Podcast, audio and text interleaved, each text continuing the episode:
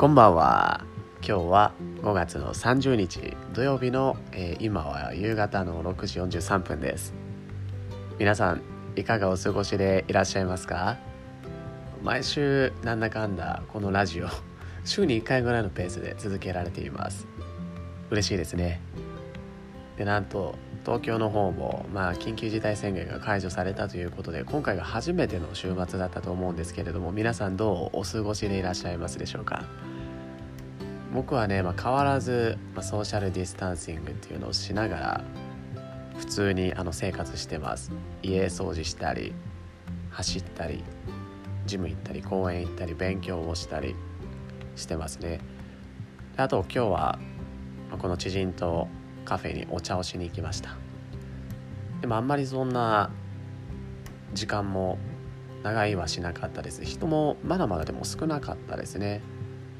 まあ、僕が住んでる地域が特殊なのかちょっと少なめでしたね思ったよりも、まあ、ただこれからも皆さんマスクなどはつけながら外出たり手洗いうがいっていうのもしっかりしながらして対策をしながらあなたの大切な人もいるとは思うのでそういう人たちのためにもこれからもコロナウイルスと付き合って生活をしていきましょう。ということで「ダーカのラジオ」始めます。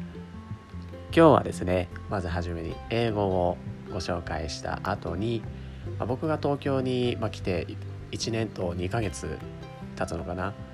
で上京してきたことで得られた、まあ、メリットデメリット pros and cons っていうのを一緒にお話できたらなと思います。それではまず英語についてなんですけれども今日教えるフレーズは例えば皆さん Zoom とかしてたりなんかもしホームパーティーとかしてたり友達と一緒に遊んでたりする時なんかもう行かなきゃみたいなそういうフレーズ英語でいくつかあるのでそれをまあいくつか僕が本日紹介をしたいと思います。今日はまずは一般的にもう本当に例えば有名なフレーズっていうのがもう行かなきゃもうおいとましょうか行かなきゃっていうのが I gotta go. I gotta go. これはもう I got to go の省略で gotta got の省略が gotta になりますね。Sorry mate I gotta go とか。そういうことでまあそろそろ行かなきゃごめんねみたいなそういうフレーズです。でまあ I gotta go よりもちょっと本当にあもうやばいいかんとみたいなそういう強めに言うのであれば僕は I must go must をおすすめします。I must go I must go I'm sorry I must go because I have an appointment next hour とかね。そういう感じで使ったりするのでこれもどうぞ。で僕があの皆さんお気づきかもしれないんですけれども僕あの基本的にお話を僕が話す英語っていうのはちょっとブリティッシュ寄りな英語になるので、まあ、そのイギリスですとかオーストラリアニュージーランド南アフリカなどでよく使われる表現っていうのが I'd best be off. I'd best be off. ゆっくり言うと I would best be off.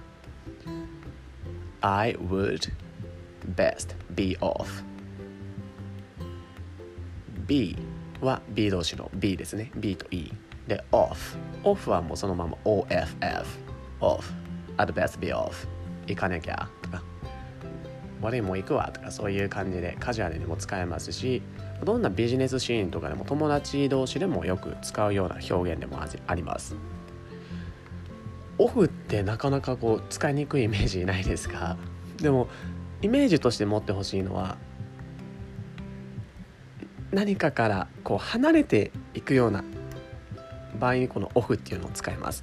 例えばえっと何か、うん、旅行とか行く時よくなんか投稿しますよね。Off to Taiwan とか。I'm off to New York とか。I'm off to 沖縄とかね。I'm off 私は離れます。To どこどこへ。っていうようなそういうニュアンス。オフっていうのは離れていくようなイメージがあります。でこの、まあ、行かなきゃっていうフレーズに対しては I'd best be off なので私はもうそろそろここ離れなきゃ。Be off. I'm off. 離れなきゃ。そういうイメージから、まあ、僕もうそろそろ行かなきゃね。行かなきゃねっていう時に「あ Sorry mate, I'd best be off」って言います。ぜひぜひこれをマスターしてる人は結構ねあんまりこうおすごいなっていうなかなかこう留学生とかが使うような英語じゃなくてネイティブが知っているような英語なので I'd best be off っていうのを結構ねこれをパッて言えるだけであネイティブ感増すわと思います。はい。で今のは、まあ、例えばビジネスの場とかカジュアルな場とかフォーマルインフォーマル含めて使えるようなフレーズですね。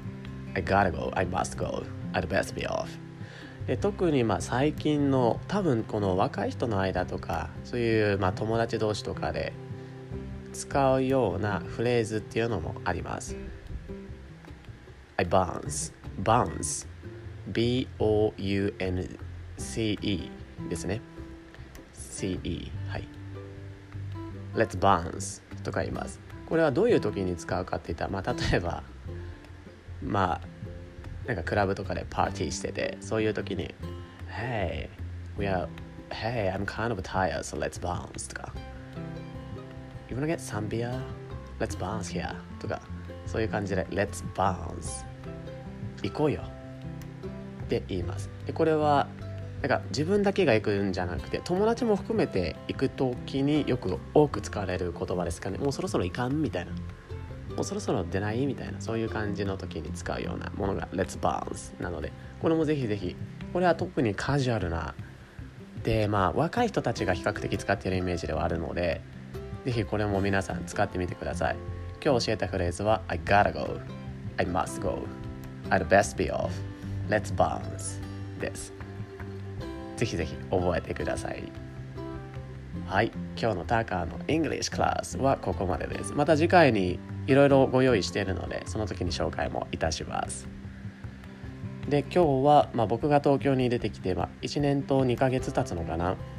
そんな中で東京で生活をしていく上での、まあ、pros and cons pros メリット and cons デメリットをお話しできたらいいなと思います。まず東京に来ていいなと思ったのはいろんなチャンスが多いなっていうのは思いましたね、まあ、地方出身とか、まあ、僕沖縄出身なんですけど沖縄とかだとやっぱりこう人口が少ないですし雇用の場っていうのも限られてますしその分、まあ、マーケット、まあ、市場っていうのが小さい分チャンスっていうのもやっぱりその分限られてはいるんですね。なのでこう東京っていうのはもう本当に東京圏だけで言えばねう30 million people 3000万人住んでますからすごいですよね。どんなカナダの人口より多いんだよ3000万人って。それがあんなこんなちっちゃい地域にね住んでるので。本当にいろんな機会が多くあります。例えば勉強会をするにしても自分の興味のある勉強会っていうのが毎週末どこかしらでやってたりしますしそういうのに足を運べば、まあ、無料でやってるセミナーですとか、まあ、お金を払うかもしれないけど何か例えば環境問題に対する講演会とかそういったのも頻繁に行われているので勉強をしたい人にとってはもう最高な街だなっていうのはひしひしと感じました。でなかあの必ずしも勉強だけじゃなくてもこうやっぱり人が多い分その分お仕事っていうのも多いですね。それぞれ皆さんが目指すキャリアの中でもお仕事がその分多いので、まあ、チャンスも多いなと思っております。これが東京のメリット一つ。いろんなことに対してチャンスが多い。2つ目はこう公共交通機関の発達具合が素晴らしい。すごいよね。だって電車がない都道府県出身なんですけど僕は。沖縄県で。ないんですよ。バスしかないですし公共交通機関は。基本的にまあ車社会ではあるので、まあ、皆さん車を持ってたりするんですけどもう電車が発達してる分どこにでもすぐ行きやすいというかでかつなんかそこまで遠く感じないんですよね。電車ってめっちゃ速い分。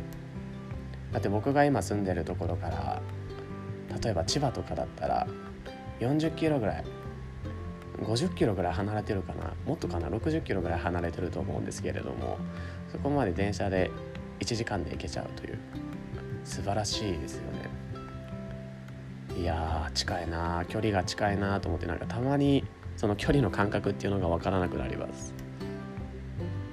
沖縄だったらここからここまでだいたい2時間ぐらいで計算してたけど東京だったら何分で着くんだろうと思ったら全くこのコンバートできないですね。換算できないですね。距離の感覚がちょっと近いので公共交通機関が発達してるっていうのはいいですよね。はい。これが2つ目。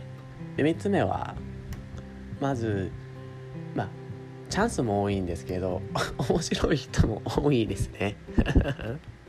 本当に面白い人が多い。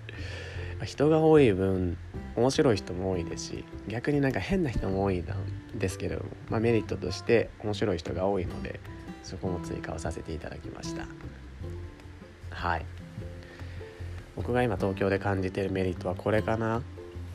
まあ、あと4つ目は特にまあ地元と比べてこの賃金の水準っていうのが非常に高い、まあ、何せこう一番日本で一番こう賃金が低いところから日本で一番賃金が高いところに僕は来ましたのでいや高いなと思ってますはい沖縄で働いてた頃のお仕事の量で多分今この東京で働けばその時のお仕事をまあ単純に比較すると多分おそらく賃金は1.3倍から1.5倍ぐらいはもらえるんじゃないんですかね。最低でもね。だからあーすごいなーと思って。ます、まあ、その分この家賃が高かったり物価が高かったり出ていく出費も多いんですけどね、まあ、これがちょっとデメリット1です。はい。そうですね。コーンズの方ですね。で僕がじゃあデメリット入りましょうか。大体ねこのメリットとの大体反対になってくるんだけどまあ2番2つ目はこう嫌な人も多いですね。いい人も面白い人も多いんだけど嫌な人も多いですね。あうんなんかうん。なん でなんだろうねこう沖縄にいた時はやっぱり時間の流れがもしかしたらゆっくりしてた分こうあんまりせかせかする人とかいなかったしなんか仕事に対してもやなんかやることやってればいいさみたいな。ねみたいな。そんなにカツカツしないでやることやってればいいんだから俺たちの仕事これなんだからやってこう。頑張ろう。よし！みたいな。なんかそういう人が多いんですけれどもここはそうではいかないですね。やっぱり競争社会っていうのもあるとは思うのでみんななんかピリピリしてるイメージがありますよね。一緒にお仕事をしてても。まあ全員が全員というわけではないですよ。もちろん。中には一緒に働いててああもうついてくっていう人もいますしもちろん全員が全員というわけではないです。ただこうなんか一緒に働きたくないなっていうような人もいいるのでちょっとそれがちょっと沖縄では全く僕はそういう人出会わなかったので沖縄でね。だからちょっとなんかああこれはなんか嫌だなとは思いますね。だから一言で言えば冷たい人が多いかもしれないです、まあ、人が多い分ねいい人も多ければ冷たい人もその分母数が大きくなるので多いのでもしかしたらね触れ合う機会が多くなっただけかもしれないですけど割合自体はもしかしたら変わらないかもしれないですね沖縄もここも。ただ出会いのチャンスっていうのも多いのでその分なんかそういういい人悪い人にも 会う確率は多いなと思います。まあでもそういう人に会えれば会うほど、まあ、反面教師にして学べるので僕は、まあ、嫌だなとは思うけれども、まあ、学びの機会を与えてくれてありがとうと捉えるようにしてます。はい。これがデメリット2つ目。3つ目は自然がない。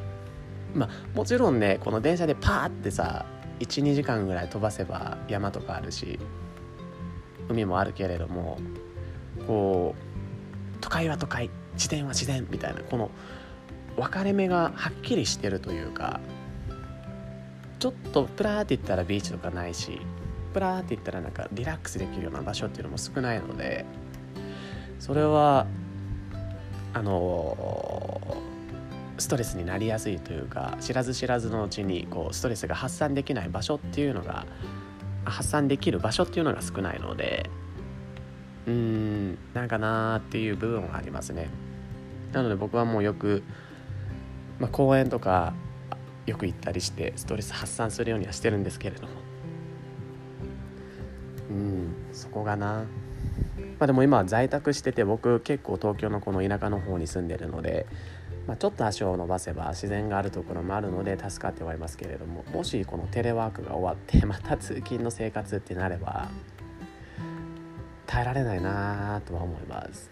毎週末どっか自然のところ行ってたいって思っちゃうかもしれないですね。うん。そうなんです。はい。てか皆さんもうあれ在宅してた人とかも出社してます？どうなんだろうね。僕の会社はまあ大きい会社なんですけれどもまあ僕の部署はもう年内いっぱいは在宅だろうということで通知は来ましたので結構ね生活もアジャストしやすいというか助かる部分があります。はい。まあ満員電車に朝乗るのもストレスなのであそうこれデモリデメリットだわ。マジコーンズ。満員電車。ストレス以外の何でもないですねあれは本当に。そもそも自分はそんなに人混みとかが好きじゃないので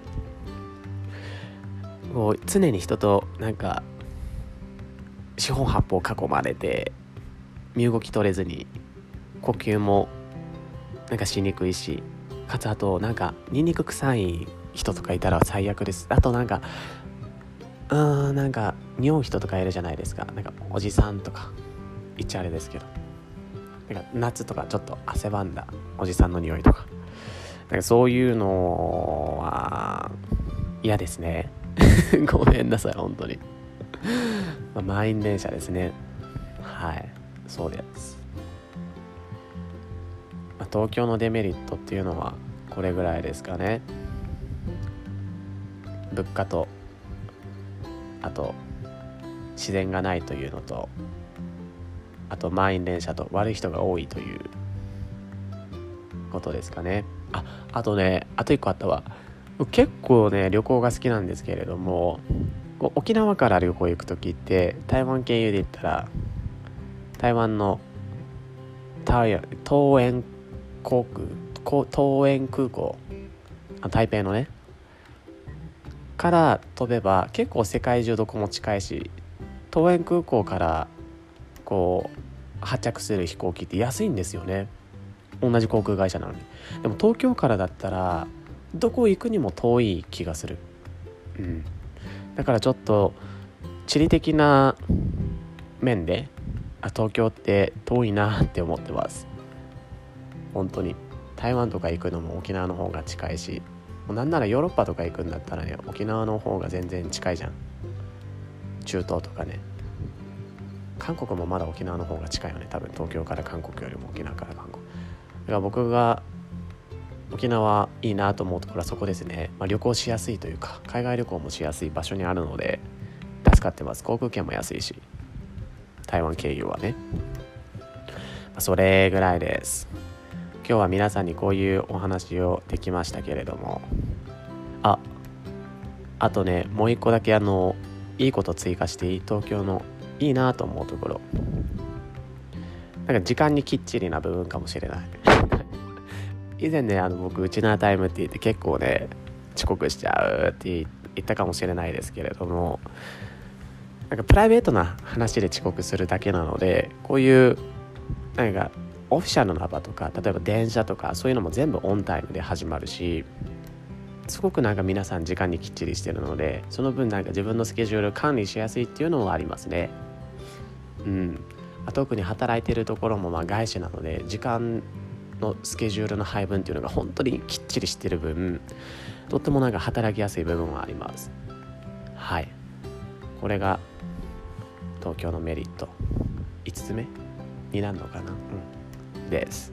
今日は皆さんにこんなゆるい感じで 先週もゆるかったけど今週もゆるゆるでお届けをさせていただきました。はい。どうですか皆さん？僕のラジオなんかねだんだん中身がこう薄いものになってきて 本当に付き合ってくれてありがとうって感じなんですけれどもぜひぜひなんか中身のこういうものを皆さん提案してください。そしたら僕それについてお話しいたします。で毎回このラジオっていうのも撮り直しは全くしないのでもうこれ一回勝負なんですよ実は。皆さん。一回僕本当に編集もしないしあ言い間違えたからって言って消そうとも思わないです。ちょっとねそれはなんか1回で撮るっていうのに決めたので1回で撮ってます。はい。なので皆さん是非クオリティの低いラジオになりつつあるんですけれどもあのぜひ僕のクオリティを高めるためにいろいろ題材とか話題とか提供してくれたら助かるなと思います。はい。であと最後に1曲だけでは皆さんに紹介して終わりましょうかね。今日お届けする曲はデレン沖縄の歌です。イエーイ。で僕結構今までいろんな曲紹介してきたんですけれども沖縄のアーティスト一回も取り上げてなかったことに気づいたんですね。で沖縄ってアーティストの宝庫なんですよマジで。すごいんですよね。例えばオレンジレンジとか HY ですとか安室奈美恵ですとかあと DA PUMP もね ISSA 沖縄だしあと誰がいるモンパチとかさかりゆし58とか BEGIN とかもうすごいよね。で僕が今日紹介したい歌はえっとかりゆし58の「あんま」ですね「あんまよ」っていうもう沖縄県民なら誰でも知ってるあの歌です。最近この母親の誕生日だったじゃないですか。だったんですよね。だったじゃないですか。知らないですよ。だったんですけれども。